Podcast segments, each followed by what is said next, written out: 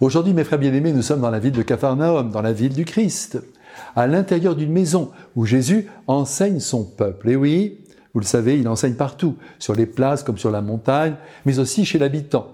Il ne perdait aucune occasion de révéler au monde, lui qui est la parole faite chair, le regard de son Père sur l'homme, sur la vie présente et sur la vie éternelle, bien sûr.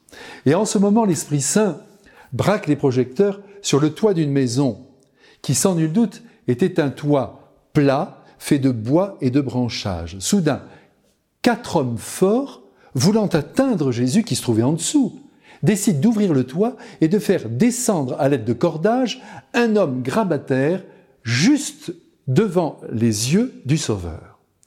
Saint Matthieu ne s'étend pas sur les conditions du miracle. L'évangéliste Saint Marc, si vous avez l'occasion de regarder de près, lui est beaucoup plus précis. Mais ce qui est sûr, c'est que cette acrobatie digne du cirque est réussie.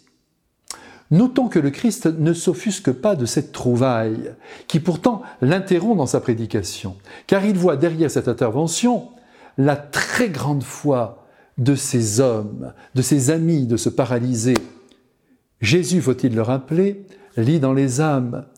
Et comme son désir premier, n'oubliez jamais cela, est de libérer les hommes de tout ce qui les oppresse, de leur peine, de leur douleur, de leurs péchés, de leur maladie et même de la mort, il s'occupe tout de suite, tout de suite de son enfant. Et d'abord de son état intérieur, sans doute défectueux, comme c'est le cas pour chacun de nous. Hélas, dans cette foule, il y a aussi des scribes, qui cherche à confondre Jésus. Mais lui, qui, comme je viens de vous le dire, lit dans les pensées et mesure clairement leurs intentions, va sans attendre redresser ses redresseurs de tort et leur administrer une bonne leçon. Cependant, ce que le Christ a d'abord en vue, c'est la santé spirituelle de ce pauvre infirme. Nous ne savons pas exactement la teneur de son handicap. On nous dit qu'il est paralysé, peut-être de naissance, ou bien a-t-il perdu l'usage de ses jambes après un accident? Quoi qu'il en soit, il ne bouge pas, il ne bouge plus. Et cela attire la compassion de ses concitoyens. La preuve, c'est qu'aucun d'entre eux ne s'élève contre cette intrusion. Essayez un peu chez le boucher ou chez le poissonnier de passer devant ceux qui vous attendent. Vous verrez se lever la haine dans les yeux de vos semblables. Ici, tout le monde comprend, tout le monde compatit. Tout le monde compatit au sort de ce pauvre homme qui a le bonheur enfin de rencontrer le sauveur des corps et des âmes. Étrangement, et on ne s'y attendait pas, Jésus évoque avec beaucoup de discrétion l'état déficient de cet homme sur le plan moral. Et sans même attendre l'expression d'un simple repentir, il lui pardonne tous ses péchés.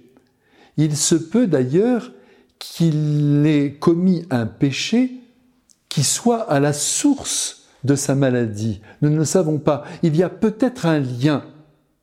Mais ce qui compte pour nous, c'est de mesurer la rapidité aussi avec laquelle il l'absout. Et il justifie sa puissance et l'efficacité de son pardon en remettant debout ce gaillard sous les yeux de plus en plus révulsés des scribes.